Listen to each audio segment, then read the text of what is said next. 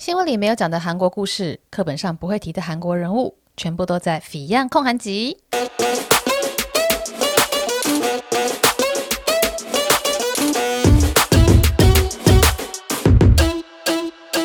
安妞大家，欢迎回到我的 Podcast，也就是《Fion 焢韩集》，分享一些韩国的人物还有故事。那今天呢，我要来讲的是一个我觉得大家可能都会很有兴趣的主题，也就是韩货。哎，男性的听众 听到这里想说走开啦，我也不买韩货，什么鬼？但是呢，要知道我讲韩货呢，不会只简单的讲说去哪里买啊，或者是说要怎么批货啊，或者是我是准备了很多内容要来跟大家分享。那为什么会想要讲这个主题呢？主要是我前阵子看到 Dcard 它的穿搭版呢，有看到一篇文章。诶，D 卡是什么？现在解释一下好了。它是一个匿名的社群，就有很多人会在上面讨论各式各样的话题，像是说讨论感情生活啊、职场话题啊，或者说各种兴趣都有相关的看板。而且我以前一直以为说 Dcard 一定要是学生才可以加入，因为它不是要学生才可以抽卡，然后一定要有学校的 email 什么的嘛。但是后来发现呢，现在其实毕业的人只要用常用的信箱就能够加入 Dcard 了。所以哦，我也有账号，会在上面看一些文章。那因为 Dcard 有很多看板的主题讨论嘛，我自己是很常在那边看台湾人他们追星啊，或者说对韩综的讨论。好，那讲回那篇文章，那篇文章是穿搭版的一篇文章，他写的。他的标题是韩货的品质，他就觉得说，诶，韩货的品质，觉得真的比淘宝还要好，衣服比较不容易起毛球啊，然后比较挺，比较耐穿等等，然后也觉得有些韩国代购的店家质感还不错。那那个人写这篇文章的前提呢，其实是有另外一篇文章哦，是一个七月份的文章，是写说为什么大家很爱买韩货。那我这两篇文章看下来呢，就觉得其实有蛮多想讲的部分，那我现在来跟大家一一的讲。第一个呢，就先来讲韩货的品质好了。就是韩货到底跟台货 有什么差别啊？我之前去拍一个东大门的时尚产业的一个办公室，就一条龙的那种办公室，哦，就大家可以去我的 YouTube 看。里面呢，一个工作人员就跟我说，其实韩货的衣服他们很注重版型，特别的就是韩国人很重视肩线，他们想要肩线是挺的。我说的挺不是那种垫肩，然后垫很高，好像你在耸肩那样子哦，不是。而是说，它的肩线必须看起来是有精神的，就是不是塌下去的，是有线条感的。那版型重要嘛？那就需要打版师啊，或者说会需要一些打版的技巧。那这就是韩国的衣服他们比较重视的地方。那我自己是看了很多韩货之后，觉得韩货哦，高档的韩货呢，他们也会很在乎一些小细节。我想这可能高档的台货，可能我也会有吧，只是我比较少在台湾逛街啊，所以。哦，我不知道所谓的台货会是怎么样子，那就直接讲说我对于韩货的观察。那另外一个跟版型有关的呢，我觉得就是袖子的那个蓬度，他们的袖子呢就会有一种蓬蓬的感觉，不会只是塌在你的身上而已。因为韩国人他们就很爱很有分量感的那种衣服。所以说，oversize 或者长外套呢，对韩国人来说都是非常常见的选择。那我自己有点被影响，就是因为我觉得穿长外套很 OK。以前会觉得说衣服这种长外套啊，或者说风衣啊，大概穿到膝盖就差不多了。可在韩国住久了这几年，我就会觉得说，诶，其实到小腿肚甚至到脚踝都是很 OK 的。然后我前几天我二姐啊，她就在台湾在逛街的时候，我二姐就想买一件风衣。然后他就看到一件觉得还不错，他就试穿和照给我看，就问我：“哎，你觉得会不会太长？”看了一下，大概到小腿肚的下方，就很 OK 啊。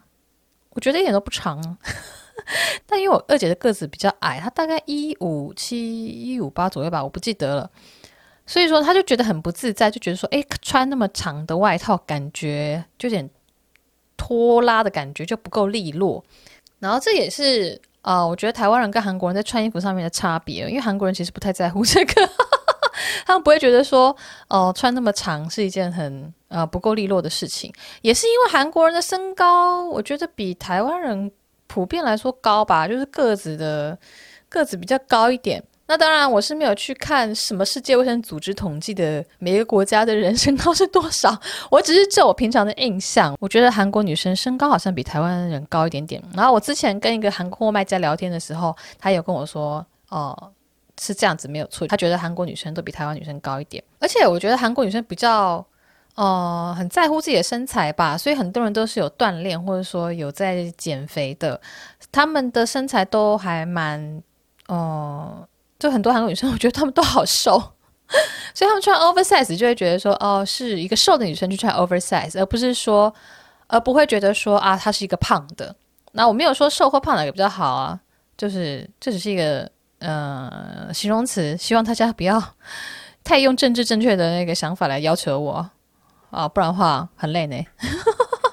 除了这个版型还有衣服 style 的差距之外啊，很多人觉得说，哎，韩货凭什么那么贵？吼，像那个 Dcard 那篇文章啊，就为什么大家都很爱买韩货这篇文章，他就有说，哦，西装外套至少一件两千台币以上，是有的甚至要三千块啊，怎么会那么贵？嗯、但是我觉得韩国的人工本来就贵啊。韩国的基本时薪比台湾高，呃，二零一九年是八千三百五十韩元，然后后来又涨了，二零二零年就涨到了八千五百九十韩元，大约是台币两百二十左右。那台湾的基本时薪呢是一百五十八元，所以说两者有着有着台币六十二元的差距。那人工高，自然而然的就会转嫁到它的价格上面。那不然为什么当初一堆台商会去中国开厂呢？就是因为人工成本比较便宜啊。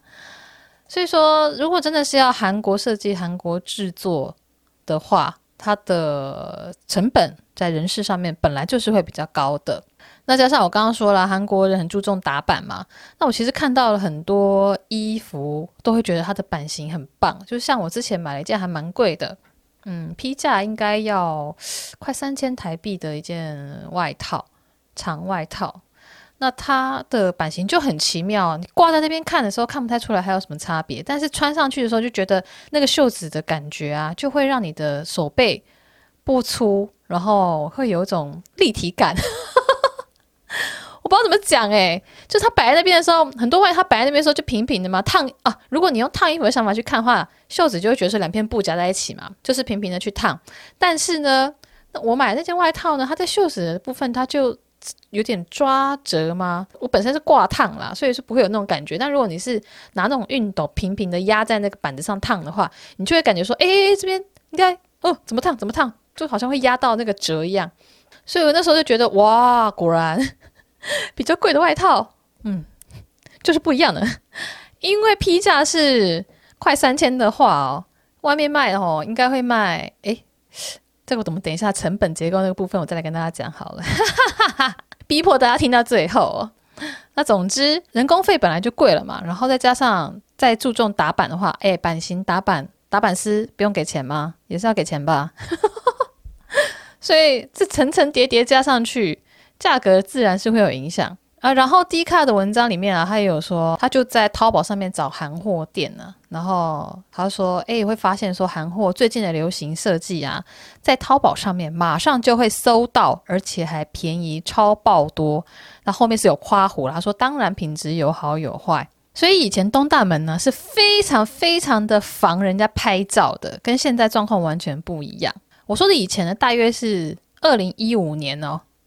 为什么可以这么明确的跟大家讲这个年份？是因为我在二零一五年的时候有写过一篇东大门的文章，我的文章标题个人是觉得蛮耸动，它叫做它叫做东大门装批客的十大要点。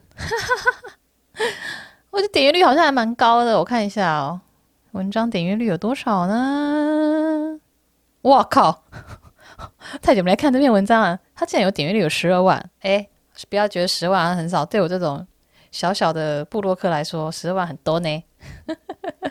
总之，那个时候东大门，也就是我二零一五年的时候，资讯没有那么的透明，就很多人是不知道怎么批的，也有很多人靠着教批货来赚钱。所以我那时候写这篇装批客的十大要点的时候，其实揭露了一些批货的方法，然后还有人留言骂我说，就是你们这种人，就揭露这些大家的商业秘密，什么什么什么的。殊不知，在五年之后呢，一堆人在东大门直播，然后大家都知道要怎么批货，一堆 YouTube 在讲。好，我太激动了，冷静一点。总之，在二零一五年的时候呢，那个时候东大门还算是一个，嗯，还蛮多神秘色彩的地方哦。因为那时候有很多档口呢会防着人家拍照，因为他就觉得说你拍了，就是会拿设计去照样照做，就是抄人家功课的意思啦。虽然说版型这边抄不到，但是一般的消费者他可能看这个设计感觉差不多，他就会觉得说，哎，是一样的。他因为他摸不到布料啊，或者说他也没办法真的那么有闲有空的 去买两件衣服来对比，所以说消费者就会自然而然觉得说，哎，你们这两个其实一样的东西，但是其实版型、质料摸起来的感觉，你觉得会一样吗？我是觉得还蛮可以的啦。所以二零一五年左右啊，就是以前啦，东大门的档口呢，就是防备心很重，觉得很多人是来抄作业的。哦，这边解释一下名词。我习惯讲档口，其实就是东大门里面的呃那些上游吗？其实就是东大门批示里面的店家啦，也就是台湾人他们来韩国批货会去逛的那些店家。但是我就习惯叫档口，好像他们也是这样叫吧？啊，这样也比较好出区分啦。所以我们就一律的把这些 supplier 叫做档口，大家也比较好理解。那另外呢，也有很多人会抱怨说，哎，韩货怎么一天到晚断货？怎么买一买就断货，然后可能付了钱又收不到货那样子，就必须要退款。那这部分我自己也是有切身之痛，因为我就是上次买哦，就我刚刚前面讲的那件外套啊，我就有跟一个韩货卖家朋友推荐，诶，你可以去卖这个衣服，然后我还借他照片什么什么的。结果那件外套呢，就在中秋节前我把照片给他吧，然后中秋节之后呢，档口就说断货啦，哈哈哈哈哈哈哈哈。然后我就觉得哇哩咧咧，才不过一。一个礼拜货就没了，那也是因为它的特性啦。秋季的货本来就动得比较快，因为秋季比较短嘛，所以说他们的备量不会很多，因为觉得马上就要换成冬季了，所以其实冬季才是他们的主力啊。夏秋天的货就不会准备太多那样子。然后那断货怎么办呢？然后是不是可以订，就说好，那你要订，那要量要够才能订啊。那那个基本量是多少？嗯，我记得我好像在那里看过，他说基本的一款的起订量会是三百到四百之间哦。现在可能会下修了，现在可能没有那么夸张了，可能一百两百左右吧，我不太确定。那那就都断货了，怎么办？我就是很想卖这件，那帮我做吧，就是这批生产全部卖给我。好，要有 MOQ 啊，就是要有个基本起订量嘛。那那个基本起订量最少要一百件吧，我觉得。那你吃得下一百件吗？那款衣服你卖得掉一百件吗？我觉得这个呃，对很多韩货卖家来说，一款衣服要卖到一百件，嗯，这是有点门槛的事情哦。那我之前自己在做童装的买手的时候啊，有一件外套卖得超级好，那个就是一个可以双面穿的外套，然后它的帽子啊戴起来之后会有兔子耳朵跑出来。然后一面是兔子耳朵，然后你翻面穿的话，它变成一个浣熊的耳朵，就是圆形的那种，所以它超级可爱的，小朋友穿真的非常可爱。然后那件呢，那个是是一五年吗？一五年的时候好像还没有那么多，后来就有超级多抄袭款，就有超级多店家都做那种款式的。但总之我在卖那一件的时候，就只有那一家在卖这样的款式。应该算他们的设计款吧，然后卖的超级好哦。后来呢，我们不同的 size 就真的有订超过一百件，最后总数是几件我有点忘记了。然后以前店家都有点爱鸟不鸟的啊，就觉得说，哎呀，你们 size 怎么那么复杂？一下子三号要三件，五号要六件，然后就跳来跳去的。但后来因为我们的量冲起来之后啊，店家就只会直接跟我说，嗯，如果你们想要多一点的话，我们可以帮你们做哦。这边超客气的。所以说吼，不要说人家什么档档口的人脸都很臭，你的卖量够多的话，哦，人家都会请你喝咖啡，请你吃糖果的好不好？然后东大门其实也不是只有这些外国卖家，不是只有这些台湾的韩货卖家，或者说中国人来批哦。他们一开始就是服务当地民众，也就是服务韩国人的。因为韩国像是南部釜山啊，或者说呃大田啊、大邱啊，他们也是来首尔批货的。所以你去看那个。啊、东大门批示的那个街上有一些牌子嘛，他会写那个不同的地点，然后它的地点其实就是其他城市的名字，也就是说他们是寄到其他城市的，所以他们以前一开始最基本就是服务国内的韩国国内的卖家的啊，所以韩国的很多网拍他们也是从东大门批的，就像台湾以前很多网拍是从五分埔批的一样，他们一开始都是服务国内的市场的啦。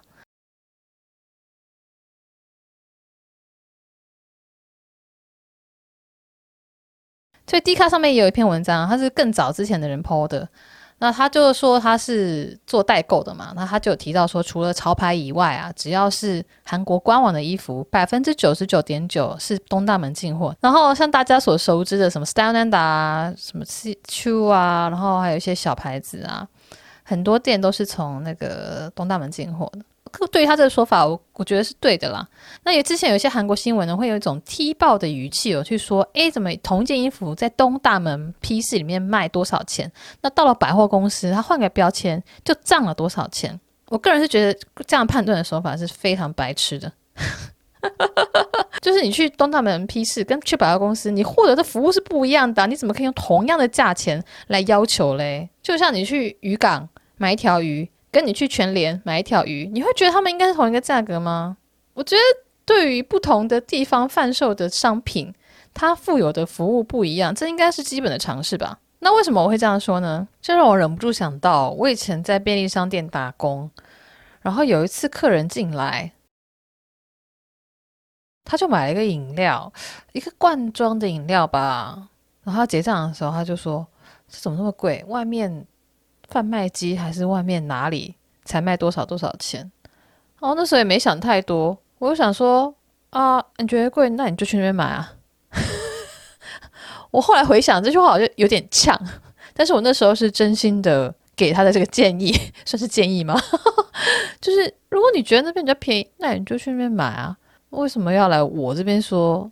哎，外面哪个地方比较便宜？我只是个店员哎，我只是个领时薪，那什么一百块啊？好像没有，我忘记了。就是一个领时薪的店员，你跟他抱怨在干嘛？那那个客人就露出了一个奇妙的表情啊！我后来才想说，可能是我那句话讲得太呛了，但是我当下其实是完全没有呛的意图，我只是认真的觉得，你如果觉得便宜，你就去那边买。那后来出社会之后，我帮另外一间。便利商店呢，他们做内部的刊物啊，内部刊物就会做很多宣导嘛。那总之，我后来就体会到，当下我正确的对应说法应该要是说啊，但是我们便利商店有冷气以及好的服务，还有丰富的商品，也提供了大家便利性。那这样子好服务呢，也会反映到价格上面。希望你能了解，就必须有这种很官腔的说法啦。我后来懂了，但就算学会了这种官方的说法，我内心还是觉得啊你，你觉得，那你觉得别的地方比较便宜，你就去别的地方买啊！啊，便利商店啊，就是让你便利没？好好好，大家冷静一点，冷静一点，又激动起来了。因为我在乐天百货，明洞的乐天百货买过一件白衬衫，是一件短袖白衬衫，然后它的牌子呢是写 Visit，就是 V I S I T，然后下面还有一个 In New York，就是一种伪装自己是一个。纽约来的品牌那样子，那因为百货公司可以试穿嘛，那我就去试穿，我就觉得诶还不错，然后我就买了。那当天呢，我看到另外一件衬衫也很好看，然后我就穿，我穿上以后觉得诶超怪的，所以我就只买了白衬衫，没有买另外一件彩色的。那这个牌子呢，我其实一看就知道，它就是从东大门挑货进来卖的。你就想说诶，我怎么知道？因为它整间店的风格是不一样的，它每件衣服它没有一个连贯性的逻辑。这样讲是不是很抽象？其实你在乐天百货公司走一圈就知道了。因为如果是真的韩国设计师他自己做的牌子，他没有呃去东大门批的话，你会发现它的里面的衣服，它的款式会比较少一点，然后它的风格都很一致，就是它每一件衣服它可能设计不一样，但是它是类似的，就觉得它就是有一个统一的风格在。但是如果是这种选货店，就是去东大门批货进来，然后换标，然后放在百货公司里面卖的话。它的每一件衣服风格会有点不一样，因为它会是从不同的档口去挑嘛，他们款式跟款式之间就不比较没有那种连贯性。你逛了一圈，你就很明显的发现这件事情。但我那时候就觉得无所谓，因为它一件呃五六万韩币的样子吧，五六万韩币大约是台币的一千六、一千七左右。那我在百货公司里面，我可以试穿，然后我可以刷卡，然后我真的到时候不满意的话。我还可以再回来退货或换货，那这种服务在东大门是 是不可能的。东大门哪有让你试穿啊？除非你是大卖家了。而且至少人家已经把东西挑过一轮了，我就可以不用花那么多时间去一件一件的看。那我付这个五六万韩币啊，虽然说我知道在东大门批示里面这件可能呃，大概三万韩币，可能两三万韩币就有了。但是我就觉得在百货公司，我可以试穿，这点实在太棒了。因为如果没有这样子的功能 的话，我可能另外一件彩色衬衫我也会买下去了，因为我放在那边看，我觉得很好看啊。殊不知穿起来就有点怪。我觉得百货公司提供的服务，然后要我花这个钱去买，我觉得是很 OK 的。要便宜，又要品质好，然后速度又要快，这三者是不成立的啊。啊，很多品牌啊，它其实在东大门批一批、筛一筛、卖一卖啊。他也会开始想要做自订款，那其实这个自订款呢，你很好去辨别。我说的是网拍的部分哦。如果是呃货源从东大门来的这种韩国网拍品牌，例如说 Stananda 啊，他们也有自定款，他们就会在那个自定款上面加上 Made，就是 M A D E。像 Stananda 他们的就叫做 Nanda Made，你去他们的官网呢，看到旁边有标一个 Nanda Made 呢，就是他们的自定款。像我自己爱逛的，像是 Shikera。还有南宁谷，他们都有有自定款。那 Shikera 的自定款呢，就叫做 Made Hera，然后，Naninku 的自订款呢，就叫做 Made N9。就它就是有个 Made 的单字在镶嵌在里面的话，就代表那个款式是他们自己自订的。但是我看了一下这个自订款，就是我自己看那个 Shikera 还有南宁谷他们这两间，他们的自订款都还蛮基本款的，就是不会有太花哨或太特殊的设计。也可能就是因为自订款的关系，也怕卖不好吧。我自己揣测他们的想法。那现在接着呢，我们来讲现在卖家们因为 Corona 的关系来不了韩国嘛，大家究竟要怎么批货呢？等等等等，应该很多人很好奇这件事情吧。至少我是收到了蛮多人来问我说，想要学批货，现在要怎么办了？那我自己是没有在教怎么批货，嗯，所以如果你有想要批的话。我是可以介绍我朋友都可以认识，但是我朋友可能也没有在做网络教学吧，这就要是情况了。总之，现在这个疫情的关系呢，我觉得造成东大门的一些现象有点变化。那最重要的就是直播的兴起，也就是说，他们直接在批示的档口做直播。你想象成就是有人直接在五分埔直播 这样子的意思啊，然后说说卖鱼海鲜的直接在港口直播。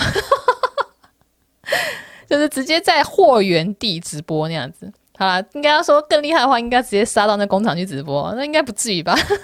总之，他们就是会在啊档口的店面里面直播。那其实我说档口，你会觉得说，哎，是不是好像菜市场那样子？No No No No No，东大门的那个批示，它的档口呢，其实长得就跟哦我们平常逛街那些店家很像，也是装潢的很漂亮的，然后一件衣服挂得好好的，只是它可能，只是它地地上可能会堆很多塑胶袋包的货那样子。那以前呢，不太流行直播这件事情。毕竟你直播的话，你就会把衣服整个放出去，就是衣服整个就是给人家看光光了嘛。那些戒备心很重的东大门档口老板呢，就会觉得说，哎，这样自己的设计不是被人家看光光了吗？就我刚刚前面讲，所以说以前很戒备照相或者说拍片这些事情，你只要手机拿起来哦，那个档口的人就立刻跟你说 no photo，no picture。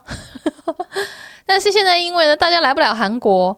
加上中国那边的电商就很流行直播带货这种模式嘛，所以说这两个因素的加成之下，现在东大门档口有超级多人在做直播。那他们直播的模式就是直接在档口里面一件一件的介绍，然后或者说穿给大家看，直接的讲说这个多少钱，然后回答大家线上的问题，然后你就可以马上下单了，也就是一个电视购物的概念，但是比电视购物再更加的野生一点。因为电视购物毕竟还是哦、有塞一些棚啊，或者说有安排一些桥段，例如说找来那个老板，然后说老板可不可以给我们便宜一点，就是有些演技的成分嘛。但是呢，东大门这些批货直播呢，他们就是真的比较以呃原始一点，就是一个手机放在前面，然后传给大家看，做互动啊，回答问题。啊、哦，然后大家临马上下单，但后面还是有其他工作人员可能就帮他说，哎，处理订单啊，或者说记录一下有哪些人下单那样子。这样的直播模式在东大门是越来越常见哦。而且老实说，我觉得不止东大门呢。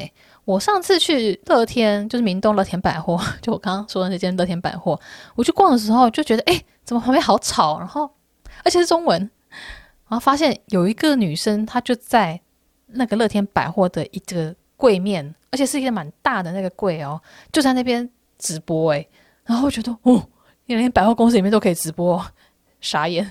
那也是因为直播的关系，他就少了一些库存或是拍照的压力吧，他就直接现场播播卖一卖就好啦，他不太会需要后续的修图，或者是说买一定的量下来，然后再慢慢的卖，他就直接现场有多少件就买多少件，他就是一个没有库存压力的方式。再加上在看直播的时候啊，就你可以看到同时之间有多少人在线上，然后大家留言发问等等，他有一种。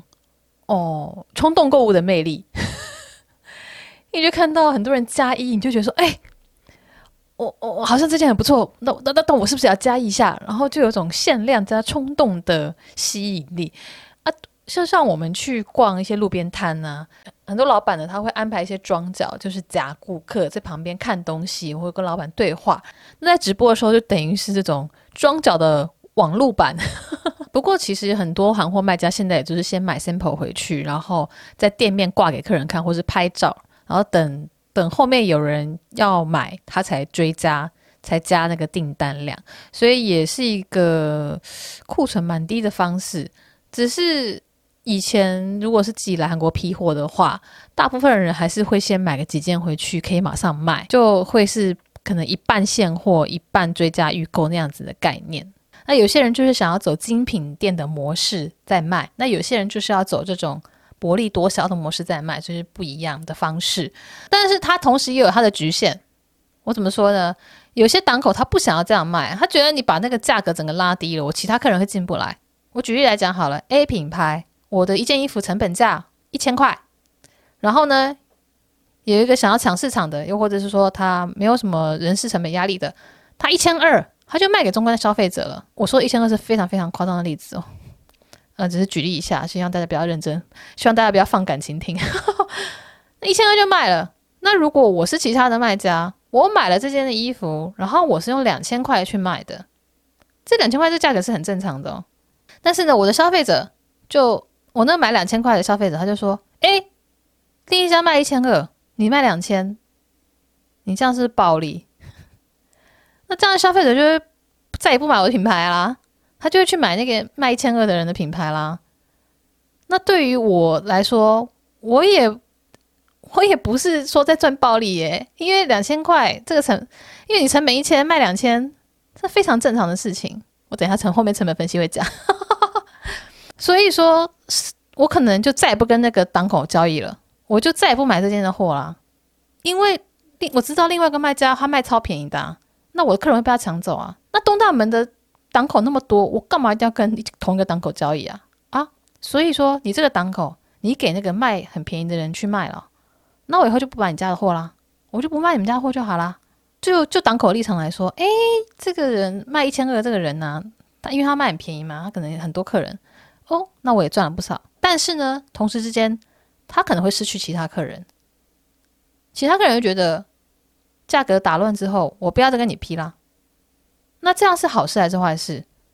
这不一定。所以说，有些档口呢，他可能就会开始不太欢迎人家来直播，或者说会有一些规定之类的。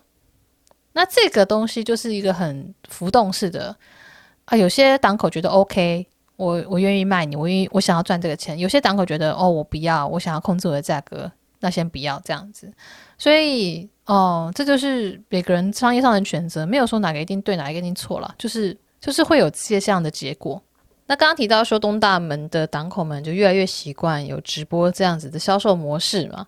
那现在因为疫情呢，大家没办法来韩国，那有很多人又会问说，那要怎么样批货啊？或者说想要学怎么批货怎么办？我看现在有在教批货的人呢、他们都会说什么手上有好几。百好几千间档口的联络资讯哦，所以说我就有点担心，说我这样讲是不是又透露了什么商业机密哦？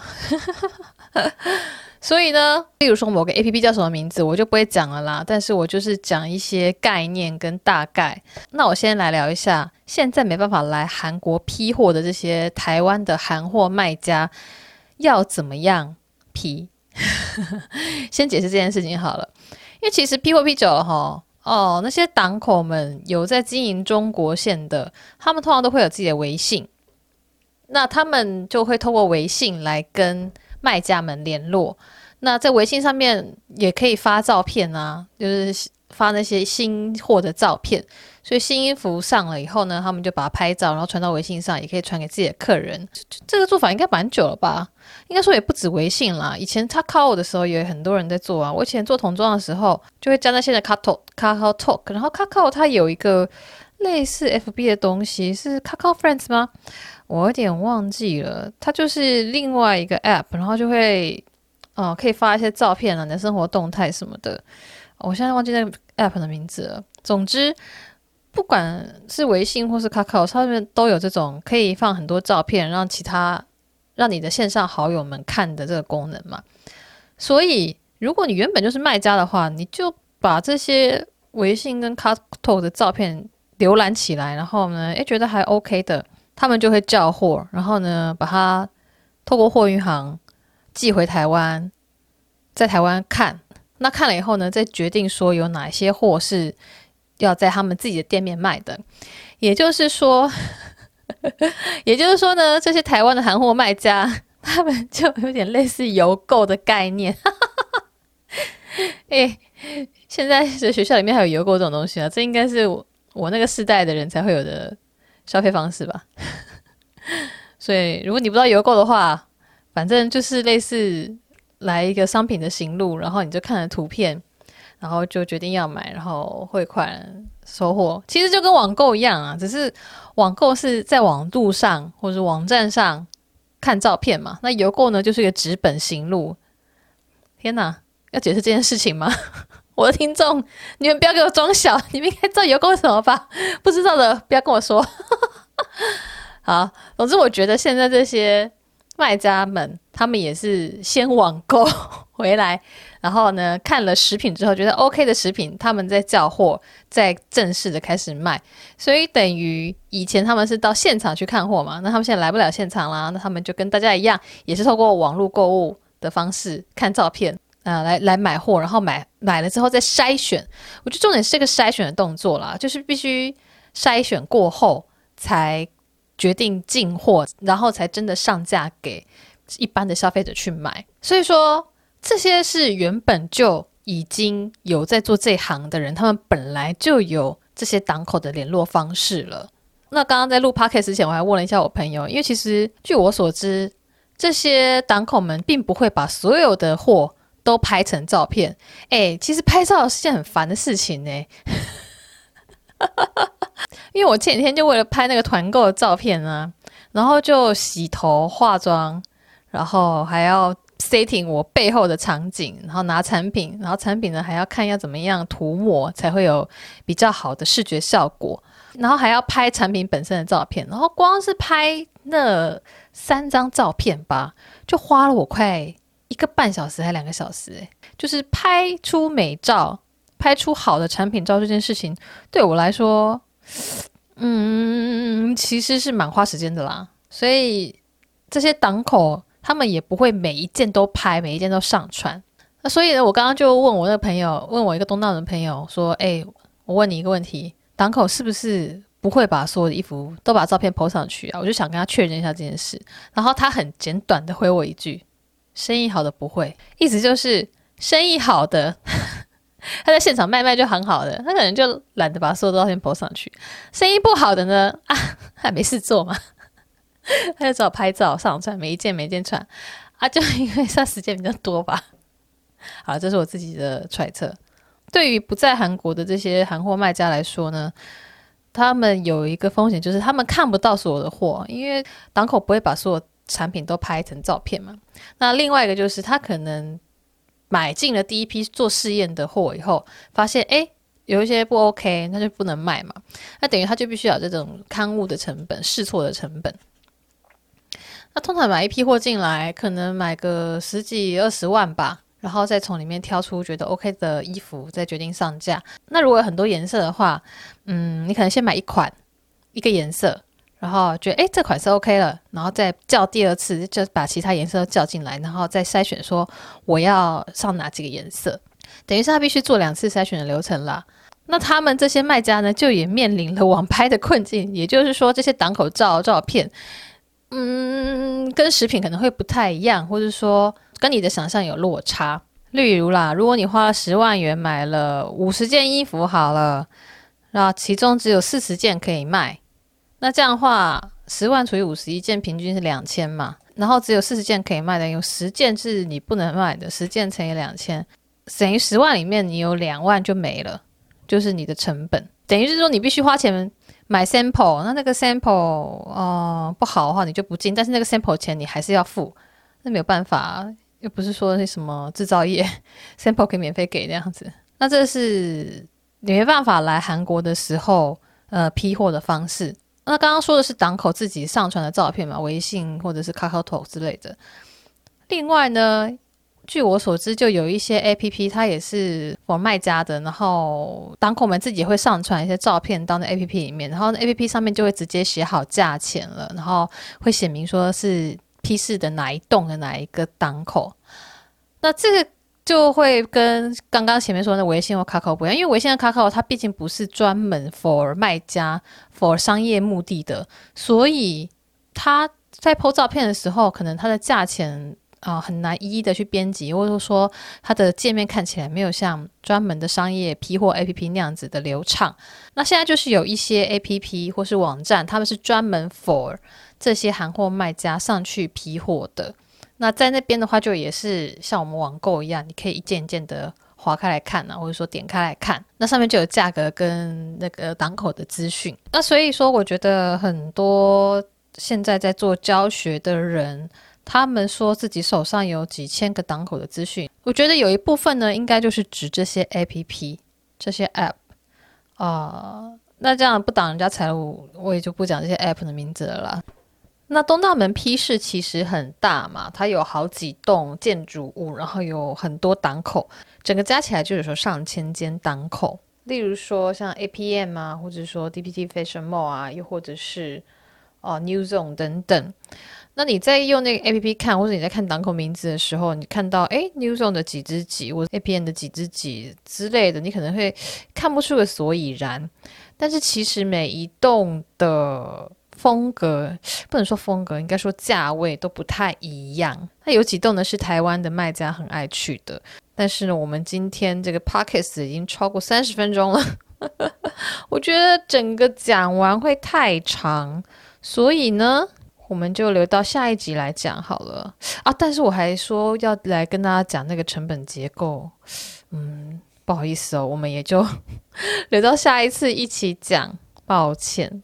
然后下一集呢，我除了讲这个东大门每一栋的特色，应该不能说每一栋的特色啦，而是说有诶哪一个区块是台湾的卖家比较爱去的，以及原因，还有成本结构，以及我自己在逛街，不是东大门哦，就是逛宏大啊，或者说地下街啊。这几个观光客会去逛的地方，我发现的一些事情，还有我自己看到两个还令我蛮有兴趣的卖家，就是韩货卖家，是台湾人，就是大家在台湾买得到的，那也就留在下一集跟大家一起分享。那我的听众呢，我猜大部分是我的读者吧，哦。就我在 Facebook 上 po 文的时候，就有人会跟我说：“哇，Fion 终于出 Podcast，好开心！”就代表他们本来就在听 Podcast 嘛。那也有一些人会问我说：“Podcast 要怎么听呢？”就是他们没有在听 Podcast 这个习惯，因为毕竟它不像 YouTube 有一个很明确的平台，它是一个去中心化的内容，所以会有很多收听的管道。那我觉得台湾人最熟悉的应该就是 KKBOX 这个听音乐的平台吧。所以说，其实。在 KKBOX 上面就可以听到很多 Podcast。如果你本来就有在用 KKBOX 的服务的话，也可以直接在 KKBOX 收听到很多节目，应该有上千档的 Podcast 节目，包括了《Fion 焢韩集》这个节目。